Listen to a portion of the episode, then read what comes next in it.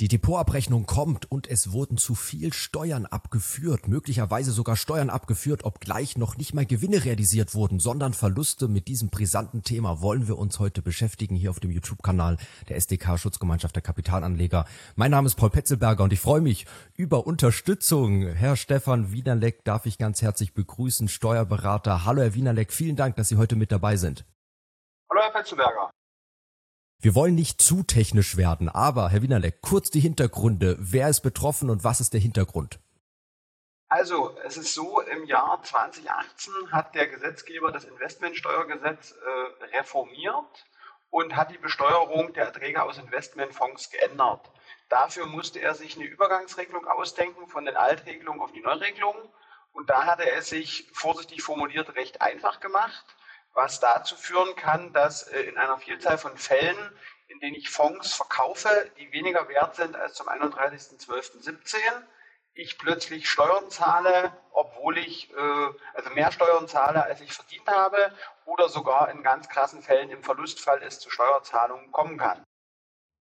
Also ganz konkret betroffen sind Inhaber von Aktienfonds, die vor 2018 Aktienfondsanteile gekauft haben und dann nach 2018, also sind ja jetzt auch schon äh, vier, fünf Jahre in diesem Zeitraum die Anteile wieder verkauft haben. Ist das so richtig?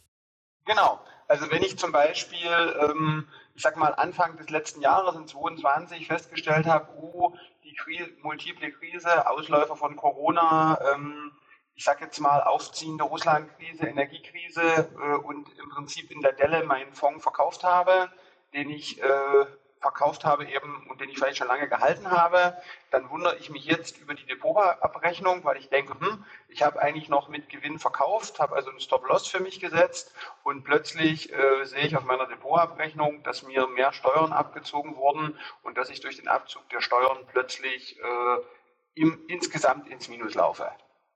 Und es sind ja ganz praktische Fälle. Also wir rechnen wirklich damit, dass vermutlich hunderttausende Privatanleger betroffen sind. Nehmen wir auch Corona, diesen Crash, wo möglicherweise oder sicherlich viele auch irgendwo so ein bisschen Risiko aus dem Aktienmarkt rausgenommen haben, vielleicht kurzfristig. Also schon allein, wenn man da irgendwo umgeschichtet hat, wird ja direkt genau. besteuert und abgeführt.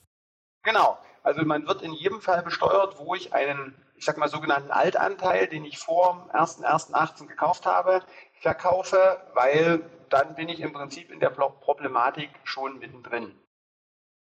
Dilemma ist natürlich, die Steuern werden ja direkt abgeführt von der Depotbank. Was sollten Anleger denn tun? Klar, jetzt erstmal natürlich nachschauen, wenn es einem noch gar nicht aufgefallen ist, aber dann, wie wäre die weitere theoretische Vorgehensweise? Das Problem ist natürlich, dass wir uns hier immer im Bereich der sogenannten, ich nenne es jetzt mal Abgeltungssteuer befinden. Das heißt, wenn man nichts weiter tut, dann äh, ist das Geld weg.